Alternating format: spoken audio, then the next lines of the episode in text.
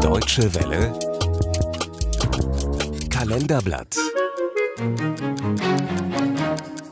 12. März 1930. Gandhi beginnt Salzmarsch.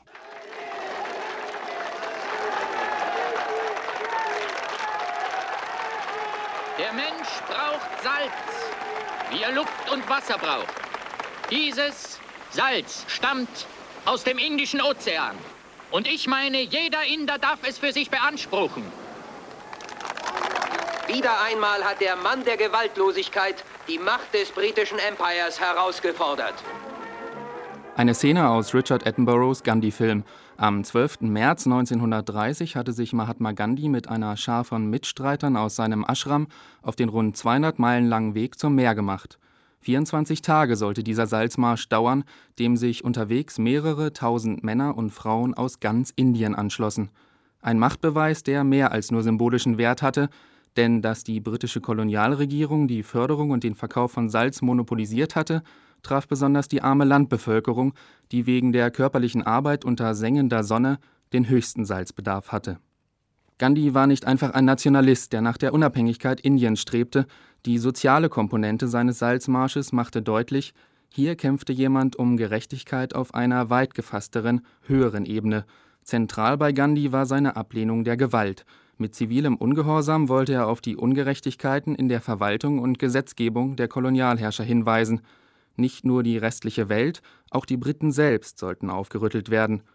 Mein Ehrgeiz geht nur dahin, sagte Gandhi einmal, das englische Volk durch Gewaltlosigkeit davon zu überzeugen, dass man dem indischen Volk Unrecht tut.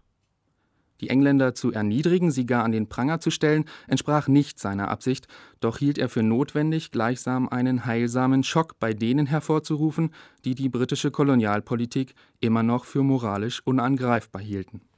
Nachdem in der Folge des Salzmarsches Gandhi selbst und über 50.000 seiner Gefolgsleute verhaftet worden waren, kam es bei der versuchten Besetzung der Darsana Salzwerke zur vorbildlichen, aber umso schmerzhafteren Demonstration gewaltlosen Widerstands.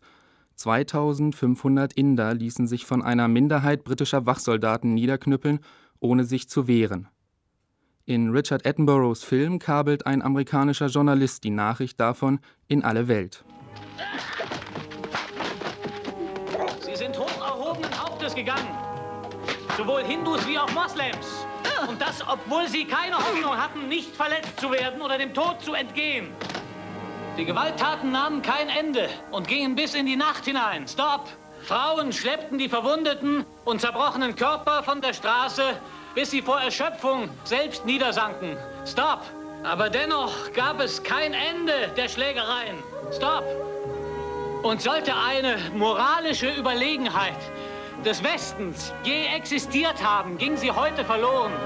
Indien ist frei, denn es hat alles hingenommen, was ihm an Waffen und Grausamkeit entgegengebracht wurde. Und es ist standhaft geblieben. Stopp! Doch bis zur wirklichen Unabhängigkeit sollten noch 17 weitere Jahre vergehen.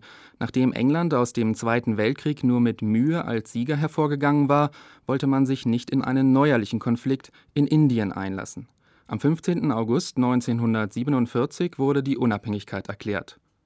So lange hatte Indien warten müssen, doch nun kam die Unabhängigkeit zu schnell, meinte jedenfalls Gandhi, denn noch zu groß waren die inneren Unterschiede zwischen Stadt und Land, Moslems und Hindus und bei den Hindus im Kastenwesen. Indien sollte unabhängig werden, war aber noch keine einige Nation, warnte Gandhi. Immer wieder fastete er bis zur Grenze des eigenen Todes, um sein eigenes Volk miteinander zu versöhnen.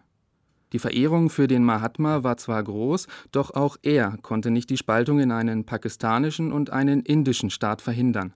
Wenig später wurde er Opfer eines Attentats. Gandhi hatte sich einmal gewünscht, dass die Menschen lieber in seine Fußstapfen treten sollten, als ihm die Füße zu küssen. Ein auch heute noch aktueller Wunsch, denn bis heute sind die Konflikte auf dem indischen Subkontinent nicht ausgestanden. Musik